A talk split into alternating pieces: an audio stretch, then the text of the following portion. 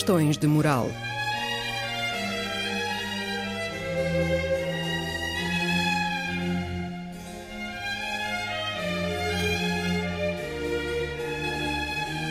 Escrito e apresentado por Joel Costa.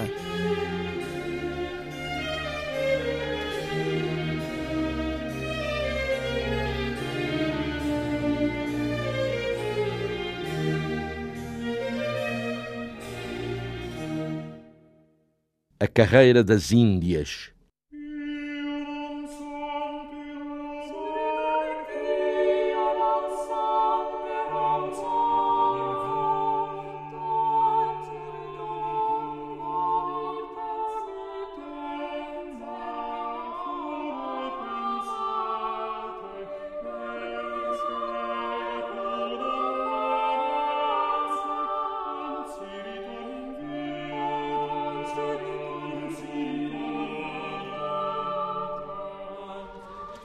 Comunicação do professor Dr. Luís Ramalhosa Guerreiro, apresentada ao primeiro Seminário Internacional de História Comparada da Expansão Portuguesa e Holandesa, de junho do ano 2000, por mim lida na revista Clio, quando decorriam as derrotas portuguesas nos Jogos Olímpicos, chamou a minha atenção, vergastou-me o orgulho da nacionalidade e deu mais uma violenta machadada na minha já periclitante fé nos destinos pátrios.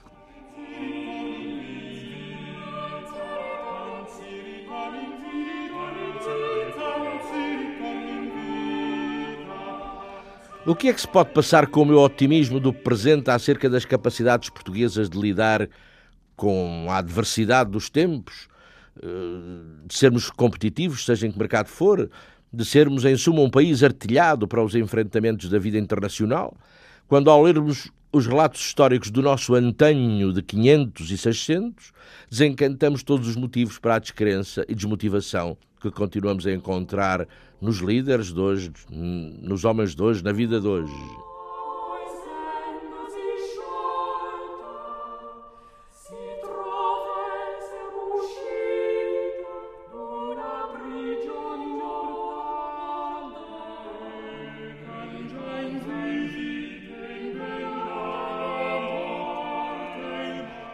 Chegámos a ser grandes no mar, pois chegámos. Chegámos a marcar presença forte nos concertos e comércios internacionais.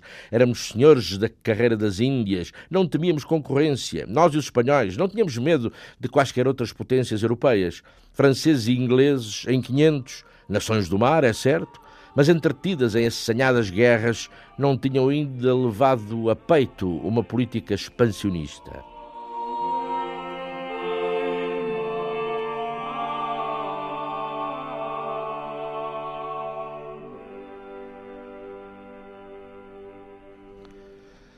Franceses e ingleses mantinham-se em guerras, verdade, sim, desgastavam-se em guerras, mas, como tudo na vida, até a guerra poderá, à la longue, trazer as suas contrapartidas positivas. E foi entre guerras e duros conflitos políticos e religiosos que franceses e ingleses foram desenvolvendo conceitos e práticas de governação que desembocaram no Estado moderno, com alento dado às formas de desenvolvimento económico de tipo capitalista, segundo Brodel, citado pelo autor do estudo a que me reporto.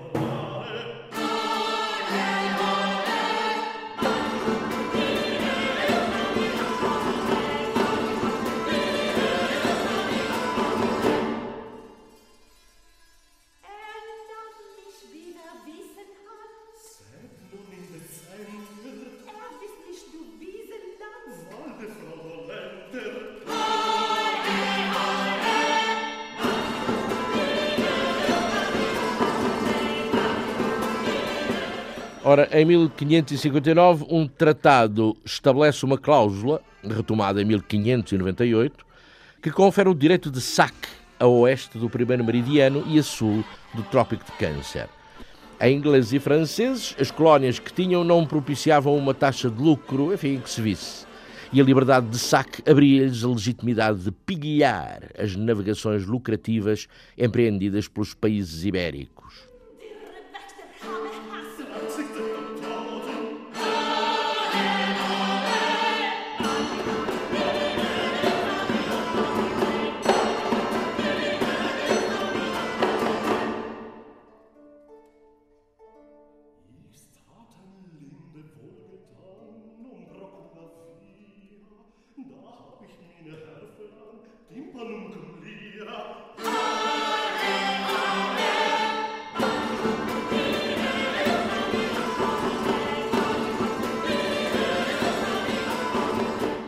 Pilhagem dos mares constituiria, assim, na opinião do hoje ainda muito comentado economista John Maynard Keynes, uma fonte de rendimentos muito apreciável e uma oportunidade da máxima acumulação de capital.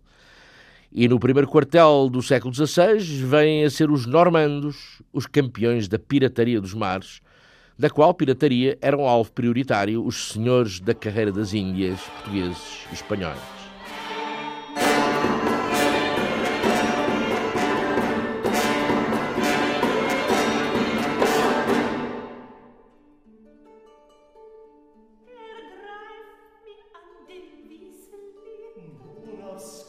Aprestaram-se navios com o ativo beneplácito de reis e de príncipes e financiaram-se viagens de corso e ações clandestinas. O capitalismo é assim, sempre selvagem. O negócio e o lucro máximo sobrelevam qualquer outro considerando de ordem moral, e para a efetivação do negócio e para a obtenção do máximo lucro, como é vulgar dizer-se, os fins justificam largamente os meios. E os fins únicos eram isso mesmo, a acumulação de capital, nem que a moral ou mesmo a legislação internacional em vigor claramente interditassem a pirataria marítima.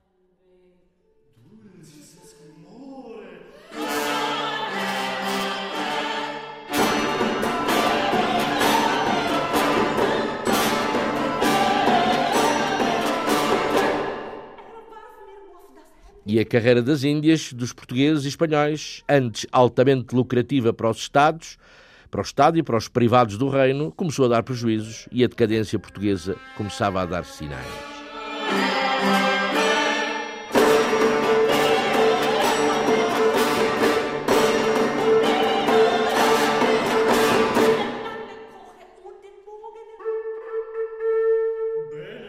O autor do estudo em que me baseio cita Vitorino Magalhães Godinho no cálculo das perdas para o Tesouro Português entre 1520 e 1550 e que teriam sido na ordem de um quinto dos rendimentos globais do reino, coisa astronómica, ao que dizem.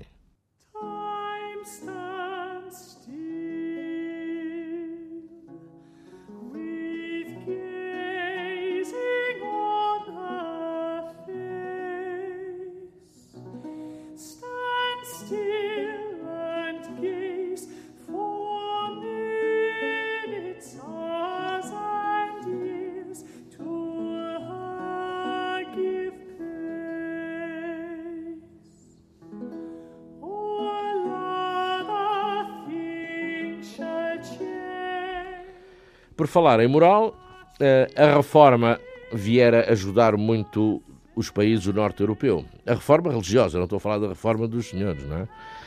Eh, a reforma foi, sim, vieram, veio ajudar muito os países do norte europeu que se demarcaram das obrigações para com a Roma dos Papas.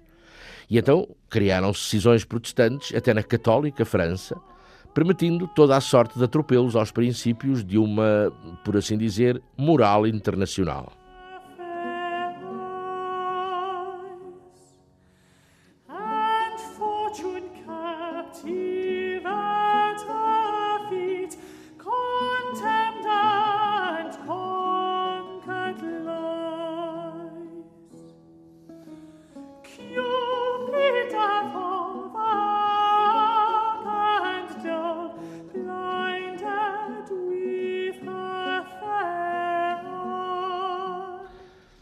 Com a anexação de Portugal, saía, de certo modo, a sorte grande à Espanha no plano do comércio marítimo. Portugal era senhor dos melhores mercados do norte da África, da Índia, do Sudeste Asiático, das Molucas e do Brasil. A Espanha Católica, por seu turno, dominava nos mercados dos, dos Países Baixos, vendo, por outro lado, contestado esse domínio pelos movimentos de emancipação libertos da autoridade papal e inspirados pelo calvinismo.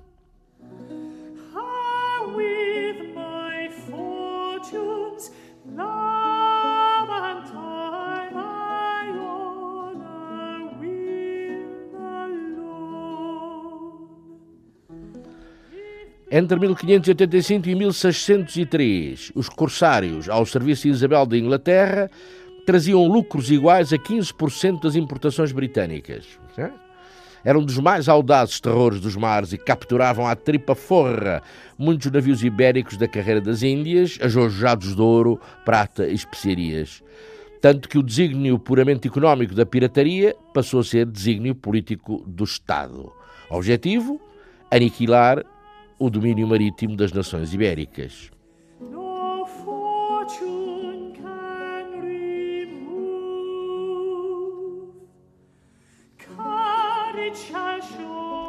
Quem domina o mar domina a riqueza do mundo, e quem domina a riqueza do mundo domina o mundo inteiro, disse Sir Walter Raleigh, como palavra de ordem de uma estratégia política a seguir pela coroa britânica.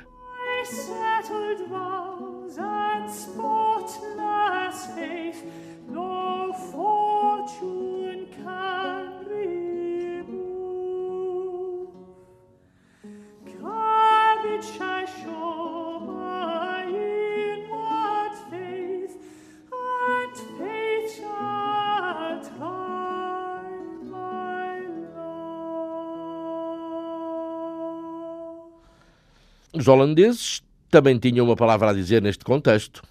E os interesses comerciais da Holanda, quer em Sevilha, quer em Lisboa, tinham à testa judeus, judeus portugueses.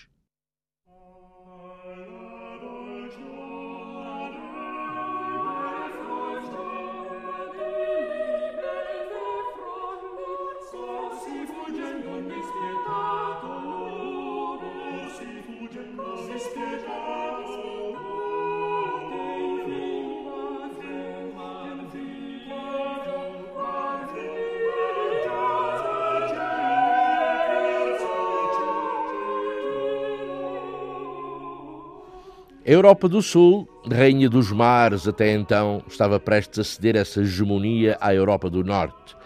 Era uma revolução autêntica na ordem do mundo e da vida, e as consequências dela iriam determinar muito da vida de uma e outra Europa.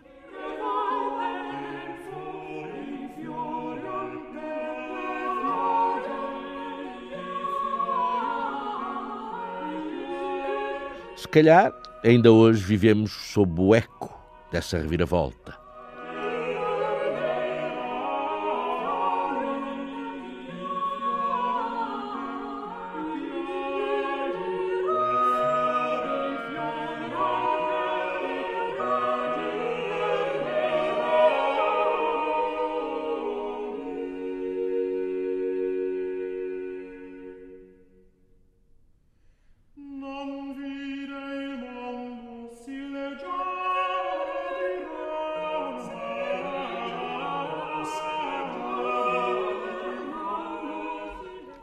Os holandeses entram na competição pelo Índico e por todo o restante espaço de manobra do comércio ultramarino. Em junho de 1595, aportavam eles à ilha de Java.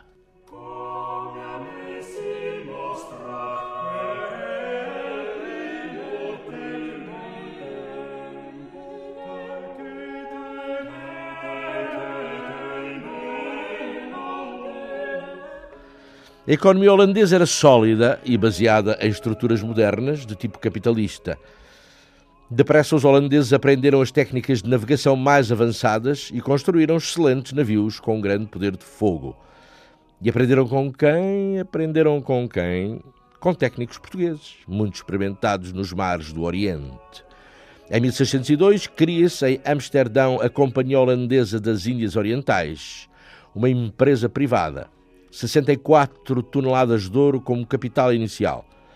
Tinha o monopólio holandês da navegação para a Ásia e para os negócios da, da pimenta, a leste do Cabo da Boa Esperança e a ocidente do Estreito de Magalhães. Poderia igualmente construir fortificações, fazer a guerra e assinar tratados como se fosse governo. E os holandeses entram no Índico a campeão. E as estruturas comerciais e interesses portugueses na região abanam.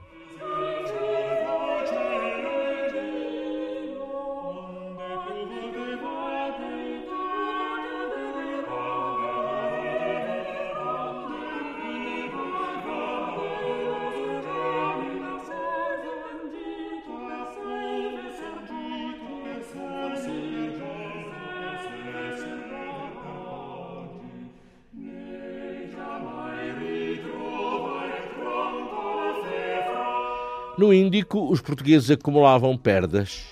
Se na primeira década do século XVII os holandeses mandaram para a Europa 75 navios carregadinhos de riqueza, no mesmo período, o mais que os portugueses conseguiram mandar foram 27.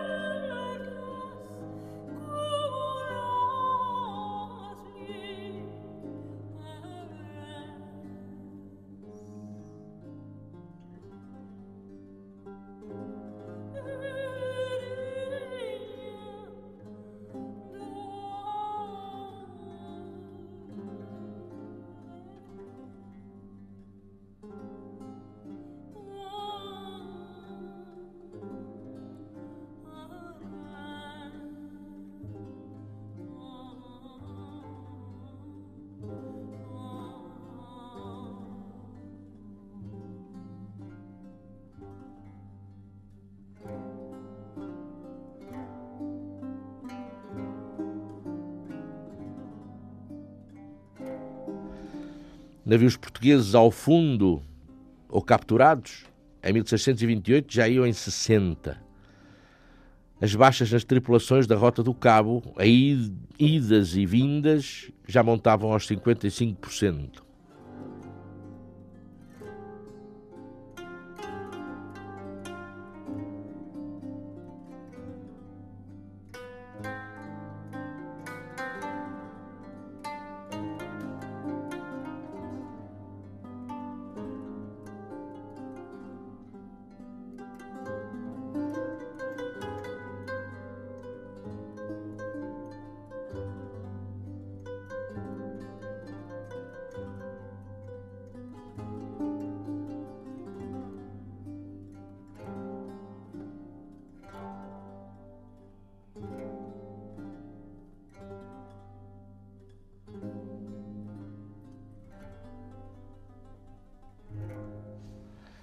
Entre 1629 e 1635, governava por aquelas paragens o Conde de Linhares.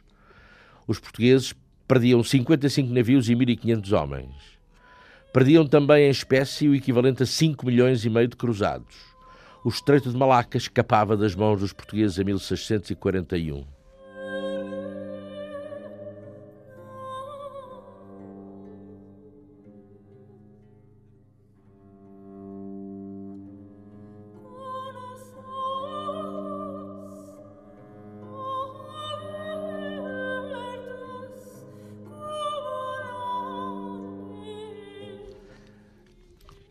1650, já os holandeses, por meio de feitorias estrategicamente instaladas, eram quem mandava chover nos comércios da canela de Ceilão e da pimenta da Índia.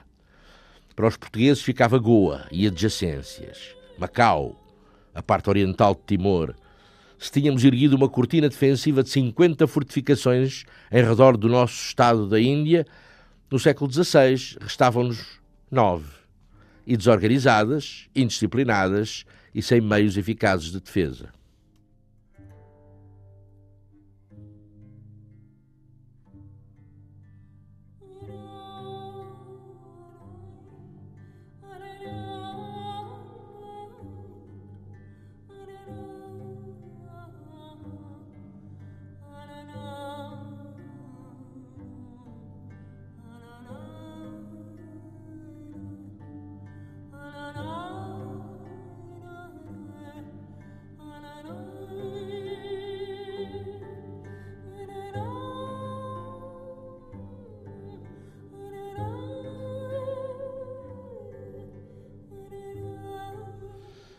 No que toca particularmente a Portugal, é preciso não esquecer que o poder de decisão não estava exclusivamente em Lisboa, estava mais em Madrid, e neste aspecto os destinos de Portugal e Espanha eram comuns.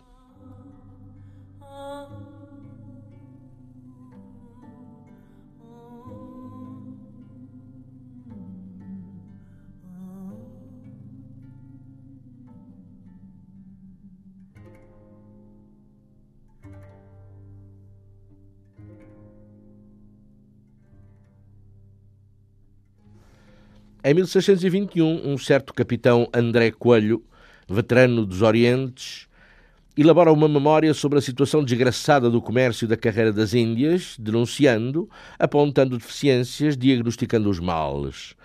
Tal como sucede hoje em dia, em que não faltam especialistas para analisar o que foi feito e sem nos ensinar o que fazer, também naquele tempo as estratégias para a saída da crise não se revelavam de grande préstimo.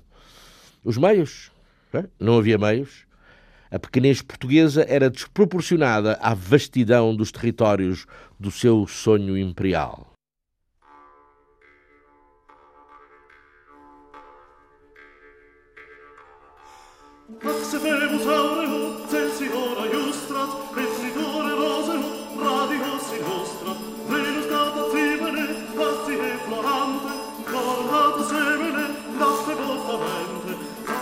Falta de meios, falta de marinheiros, falta de artilharia, quer dizer, desproporção flagrante relativamente ao inimigo, que tinha navios, marinheiros e canhões em barda, quantos precisasse.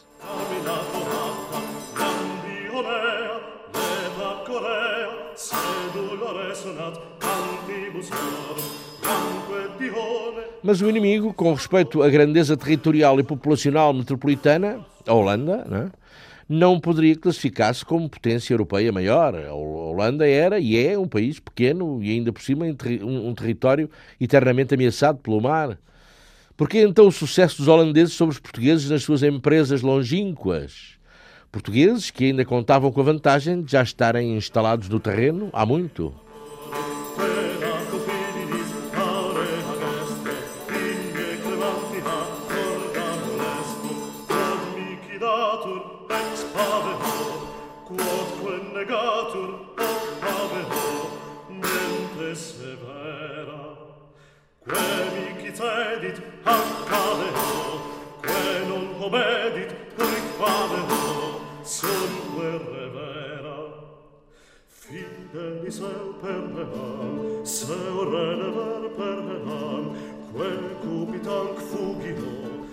O medo maior para os portugueses ainda era a hipótese ameaçadora de uma aliança entre holandeses e ingleses no Índico.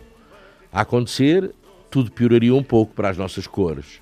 E piorava mais quando se havia detectado a presença de uma armada dinamarquesa em Ceilão.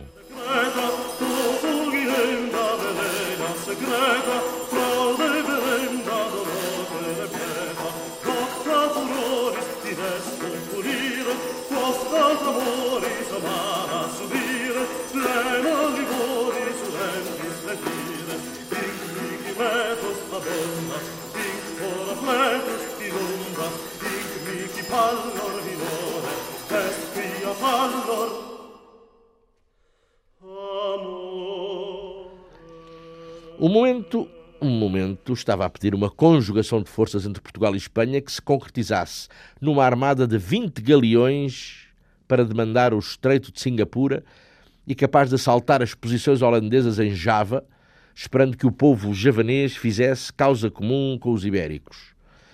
A seguir, largariam para Manila e Molucas e tratariam de tomar pela força estas ilhas.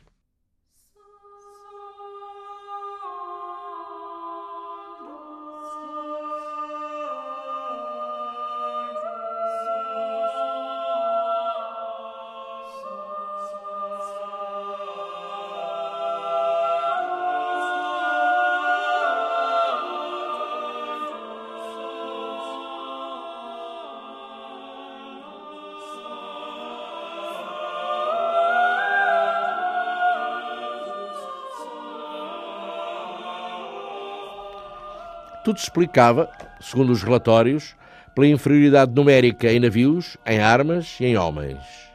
Mas talvez não fosse essa a causa primeira dos nossos desaires.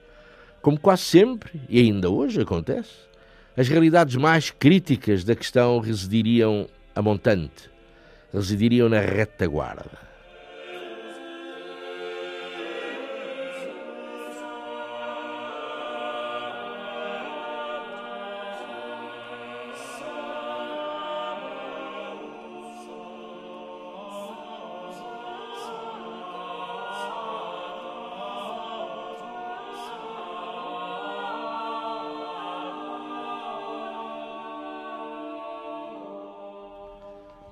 Muitos falaram de uma ofensiva portuguesa e espanhola de grande envergadura para recuperar as posições perdidas. Falava o tal capitão André Coelho, falava um antigo soldado agora posto a ferros no Porto e que ouvira informações de um prisioneiro da Holanda.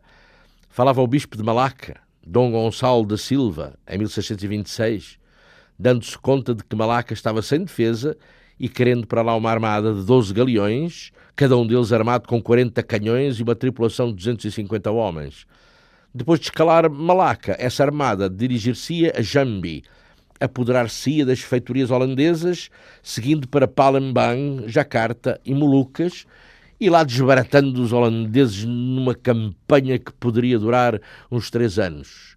Mas tudo isto não passava de intenções escritas no papel.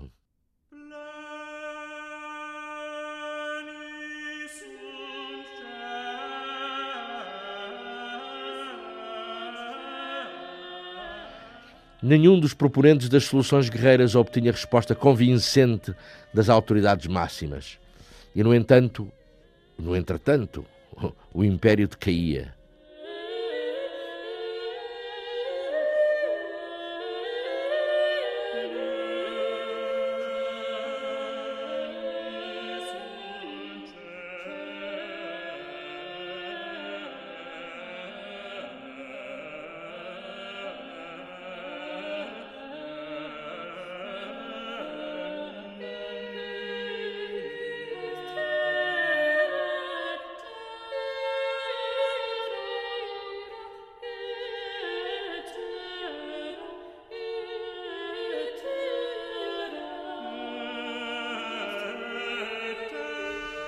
Os meios de defesa disponíveis na Índia constavam de duas galés e 60 barcos de pequeno porte, enquanto noutros tempos, só em Goa, estavam armados entre 15 e 20 galeões, 12 galés e cerca de 200 embarcações mais pequenas.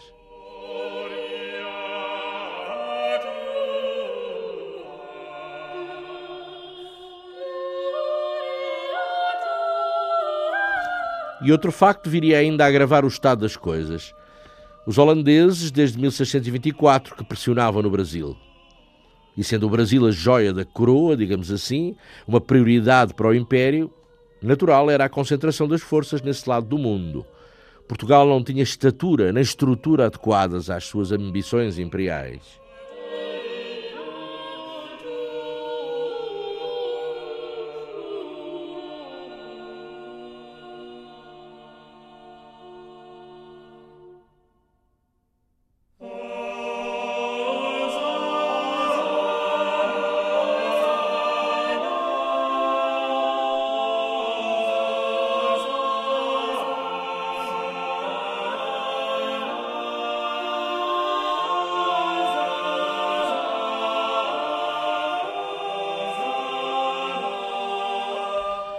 1626, o vice-rei da Índia passava a licenciar os privados para armar navios dispostos ao curso, ou seja, à pirataria, contra os holandeses.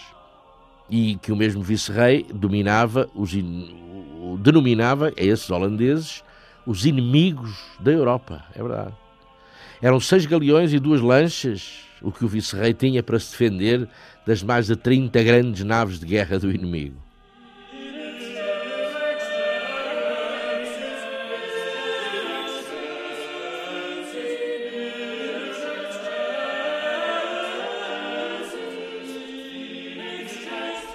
O vice-rei, conde de Linhares, implora ao poder central ao menos, ao menos 24 galeões. Em vão.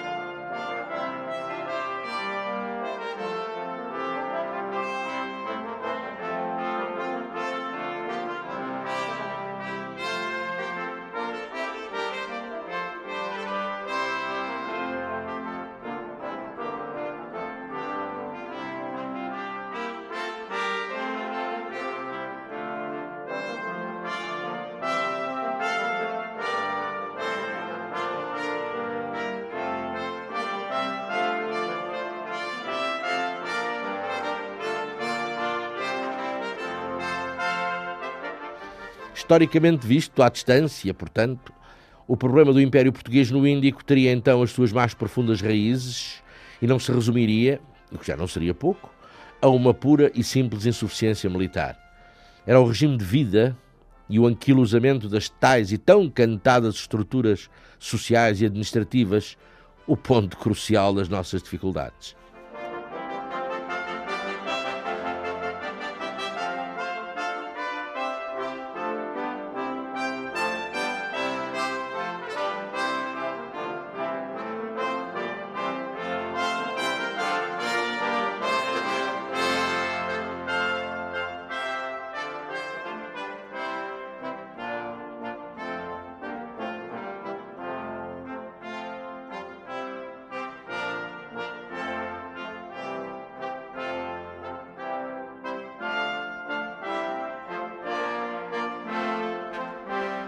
A corrupção, sim, não é de hoje.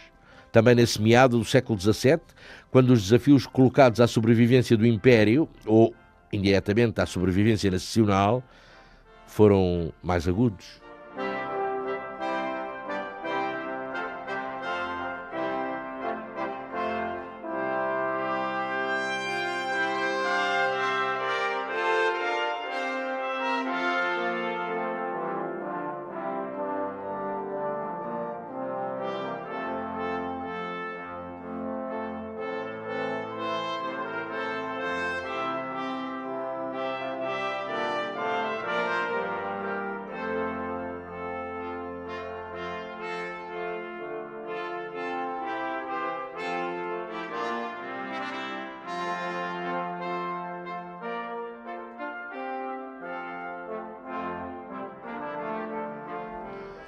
Corrupção na Índia chegara a níveis nunca vistos. Mas enfim, na retaguarda dos nossos inimigos também a havia.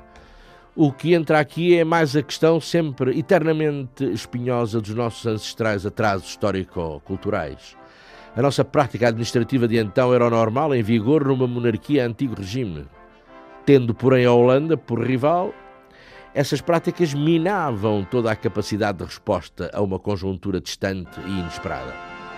Não estávamos preparados para ser confrontados, postos à prova, nem mentalmente preparados, nem, por consequência, administrativamente ou operacionalmente preparados para competir com uma potência pequena em dimensão geográfica, contudo, administrada sob modelos inéditos, pragmáticos, modernizados, uma sociedade aberta e capitalista avant la lettre, que não vergava a espinha perante o poder sufocante da Igreja e que punham lucro privado antes de tudo mais.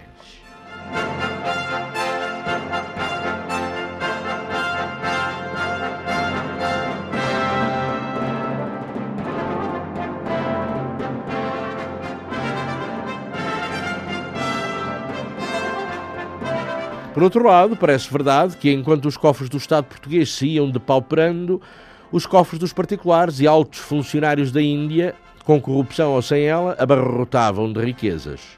Era gritante o caso do próprio vice-rei, conde de Linhares, senhor de uma fortuna colossal, ao que dizem os historiadores, o maior mercador que a Índia alguma vez conhecera ou viria a conhecer.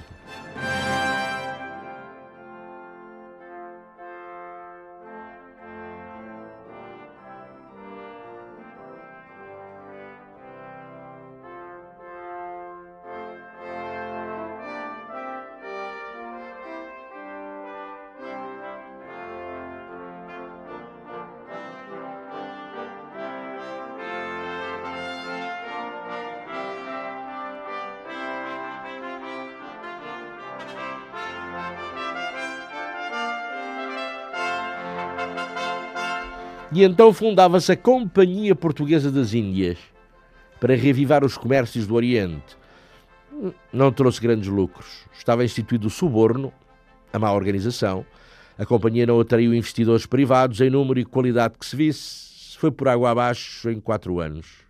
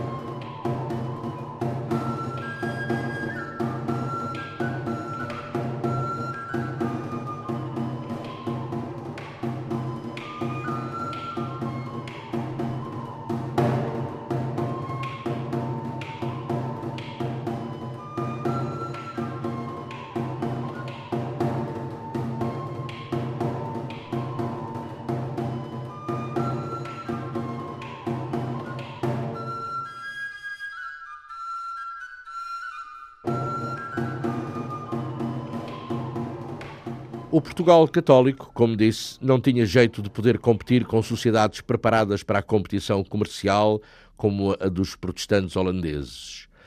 Cavava-se o abismo intransponível entre as nossas bafientas formas de administração pública e o dinamismo empresarial desses holandeses que podiam dispor de abundantes créditos para o desenvolvimento dos seus projetos.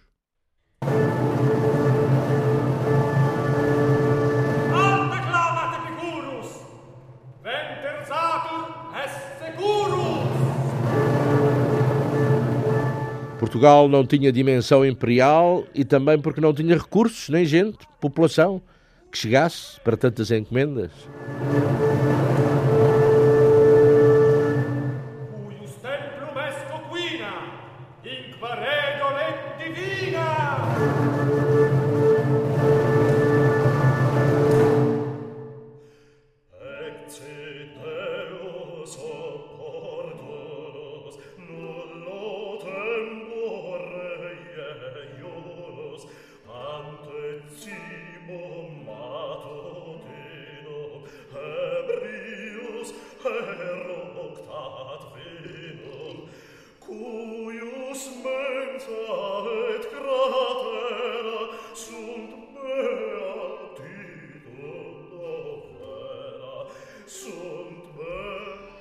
E estivera-se bem na Índia, estava-se bem. Hum, os portugueses chegavam para os muçulmanos.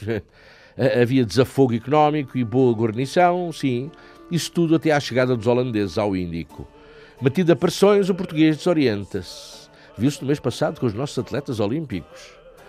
A entrada de leão dos holandeses no negócio das especiarias reduziu-nos à instabilidade. A financeira, entre outras. É assim. Somos bons cá entre nós e para consumo da nossa vaidade nacional. Mas quando somos obrigados a competir a sério com o adversário a sério, fraquejamos. E se baqueámos nos, nos negócios da Índia, assim que os holandeses nos saíram na rifa e nos contestaram o poderio, fraquejou também e, consequentemente, o nosso poder militar e a nossa capacidade de resposta às investidas bélicas.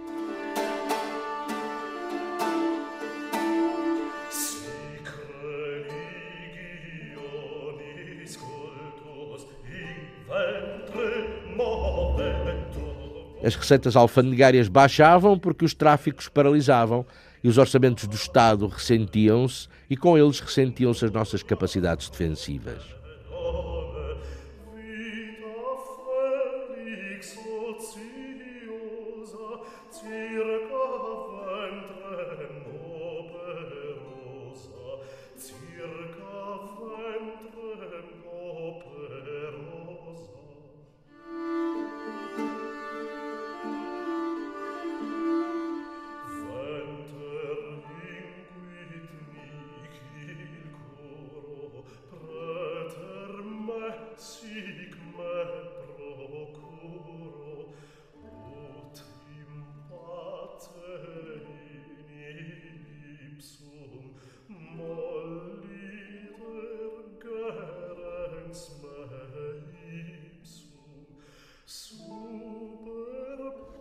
Se se falava em algum desleixo do rei, também se falava na incapacidade dos chefes políticos e militares para se adaptarem às novas conjunturas, comprar submarinos. Não, eh, não havia ainda. Mas pronto, para sair dos parâmetros consagrados de administração e operacionalidade, para inovarem, enfim.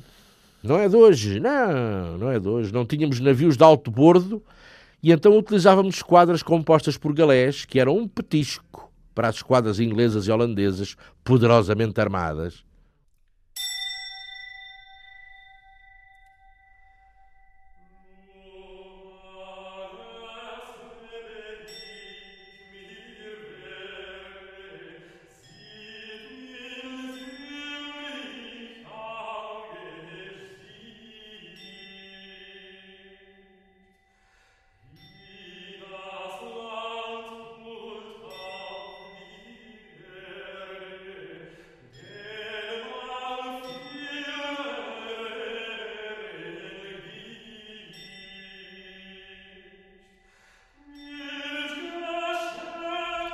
Outro caso, as naus portuguesas que transportavam mercadorias carregavam com cerca de 2 mil toneladas no bojo.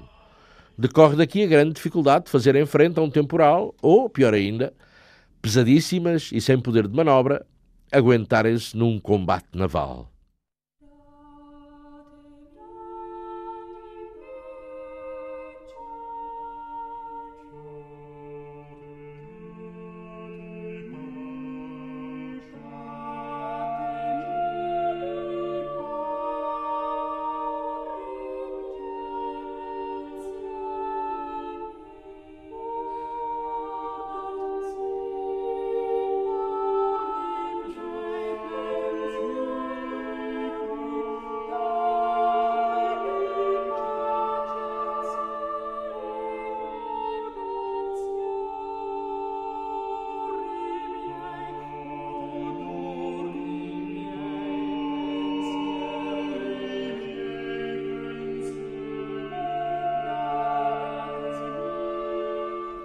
Além do mais, os navios portugueses eram mal fabricados, em madeiras verdes, quando não aparelhados em madeiras apodrecidas, vem, dizem os historiadores.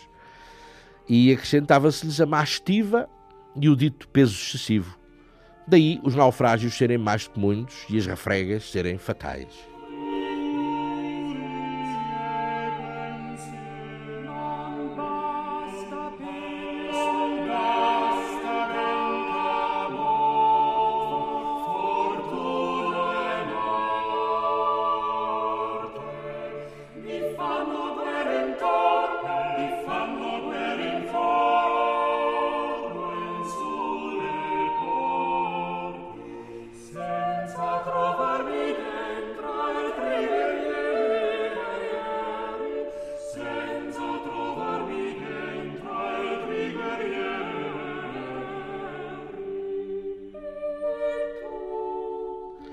Os portugueses, atavicamente refratários à inovação e ao dinamismo, insistiam em preferir na carreira das Índias navios de um porte que lhes condicionava por demais a velocidade, a mobilidade, a resistência e a segurança.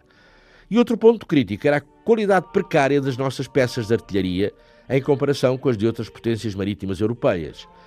E correlativamente à má qualidade e à má fundição das peças vinha a pouca competência dos nossos bombardeiros.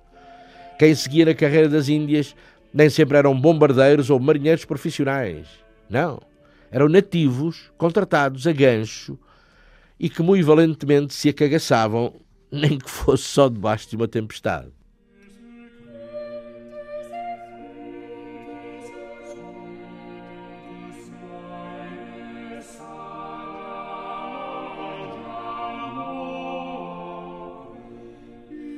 Mais, os navios portugueses, quando metidos a combate, disparavam uma peça e levavam cerca de uma hora a recarregá-la para a pôr em condições de disparar outra vez.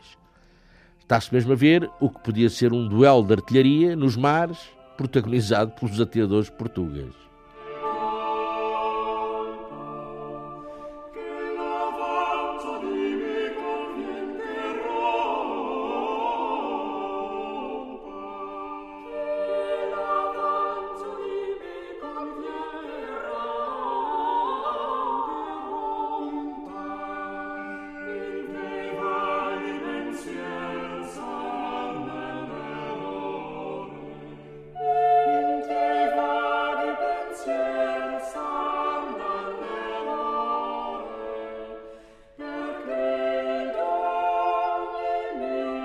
Como é que Portugal podia defender como devia o seu império índico e competir com ingleses e holandeses quando a velocidade e o poder de manobra das nossas naus eram diminutas uh, em confronto com a dos nossos inimigos e quando a cadência de tiro da nossa artilharia era do tipo que atrás referi? E havia ainda outro senão, relacionado com a impreparação portuguesa para o que era a modernidade operacional, já no século XVII, e levando em conta a incipiente capacidade de inovação dos nossos dirigentes, já no século XVII.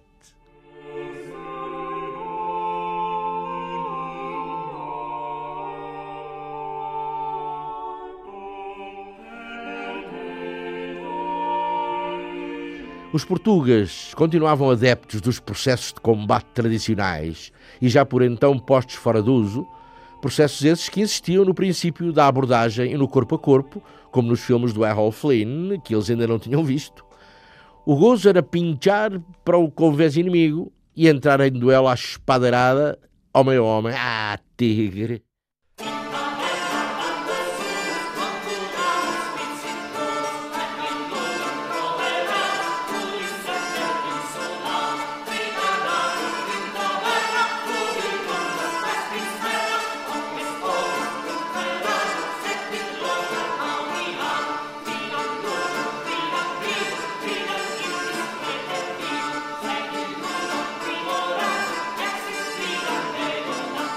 Sempre refratários à modernização, continuando no Índico a mania da coragem, como forcados que enfrentassem o touro à unha, e com a tradição das esquadras de galés. Nunca os portugueses tinham aprendido as táticas da artilharia naval à distância, e era nisso que os nossos inimigos do norte da Europa se tinham tornado mestres.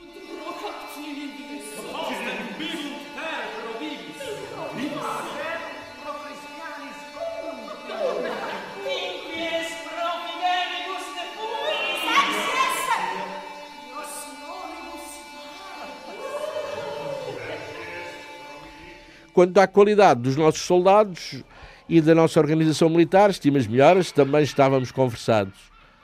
Estrutura, comando, recrutamento, treino, alimentação, modo de vida dos soldados, comportamento em combate, disciplina, tudo isso eram, eram pechas, obsolescências. Porque havia em postos de comando quem pensasse mal dos holandeses, no plano militar, porque eram desprovidos de orgulho e de valentia, não eram homens para tomar de assalto as fortificações portuguesas.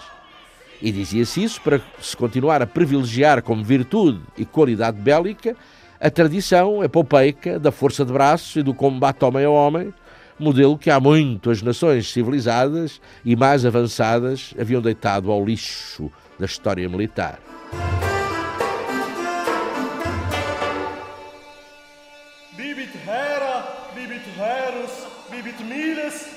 clerus. Bibit ille, bibit illa, bibit servus cum anzilla. Bibit velox, bibit piger, bibit albus, bibit niger, bibit constans, bibit vagus, bibit rudis, bibit magus.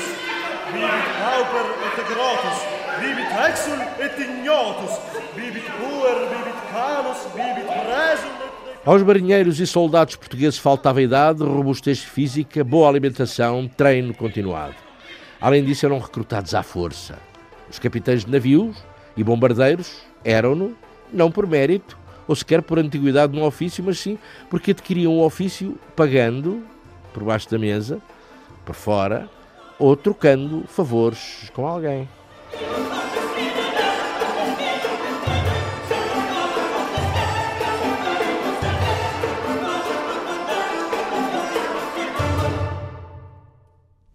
Muitas das perdas no mar, de acordo com os historiadores e viajantes, adivinham dos constantes desentendimentos entre os capitães dos navios.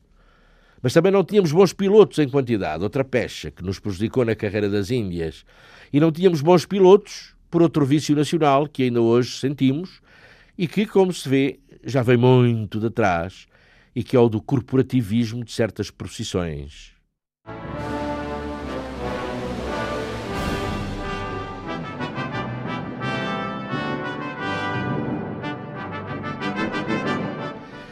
Eu disse profissões há bocado. Não, o corporativismo de certas profissões. Né? Os ensinamentos da arte de marear não eram convenientemente transmitidos aos novos. Cada velho marinheiro guardava para si o melhor que sabia do ofício, com medo de ser ultrapassado pelos mais novos.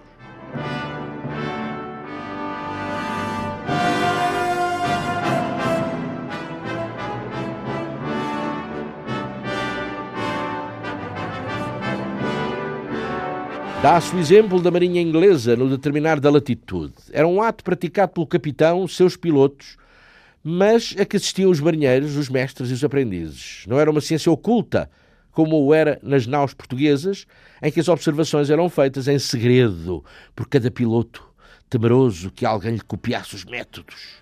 E ai de quem se oferecesse para tomar a altura do sol, ou ver a carta e o compasso, ou conhecer a, o rumo. Esse arranjava imediatamente no piloto um inimigo para a vida.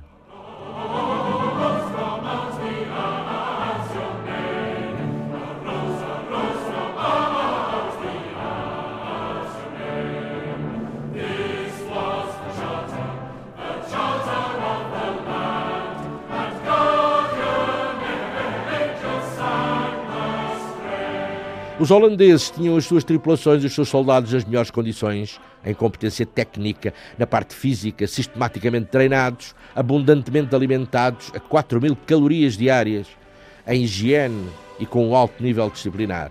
E foi assim que a pequena Holanda saltou para o top da economia mundial, que era então, enfim, não mais do que a economia europeia.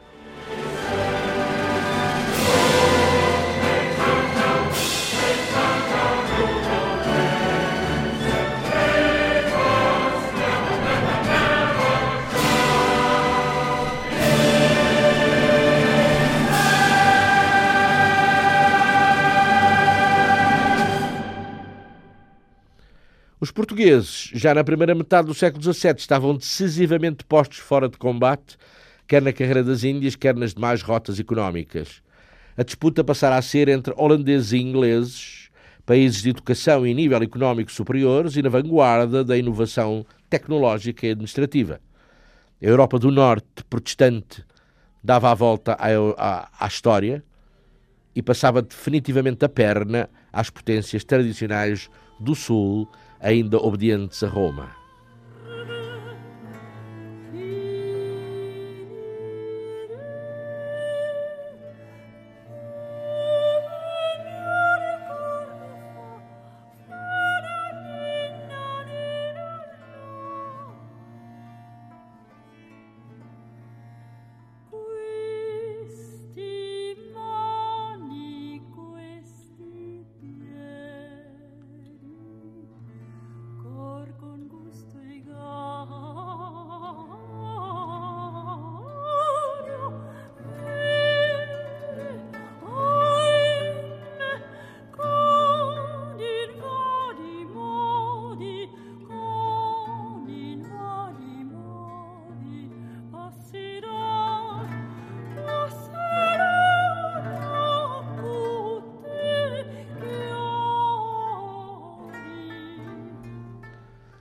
No caso da Holanda, em 1644, consideravam-se as praças e fortalezas conquistadas na Ásia não como pomposas e épicas possessões da coroa holandesa, mas simplesmente como propriedade privada da Companhia Holandesa das Índias Orientais, a qual, Companhia Holandesa das Índias Orientais, a qualquer momento e de pleno direito, as poderia vender ou trocar por outras.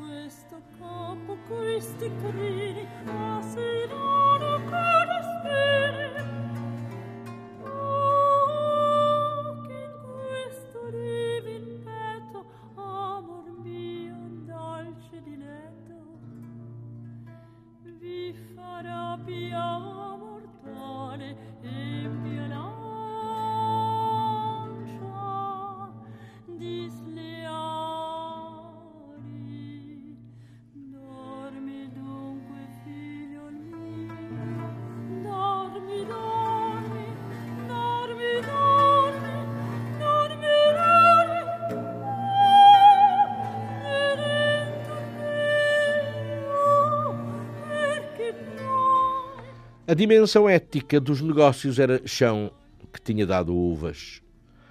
A Holanda era uma economia dinâmica, era uma sociedade aberta. À dimensão ético-religiosa do antigamente católico, opunham os holandeses uma legitimidade jurídica.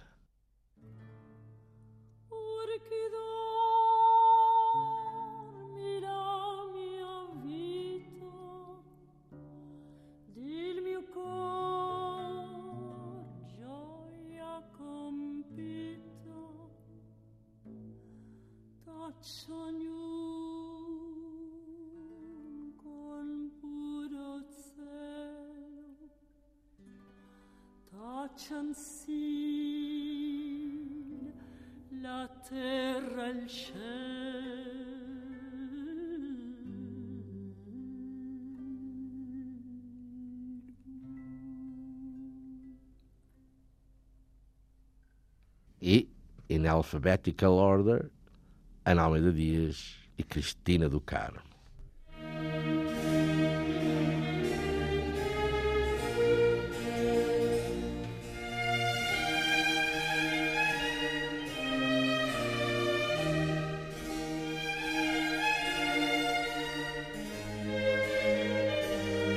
Questões de moral.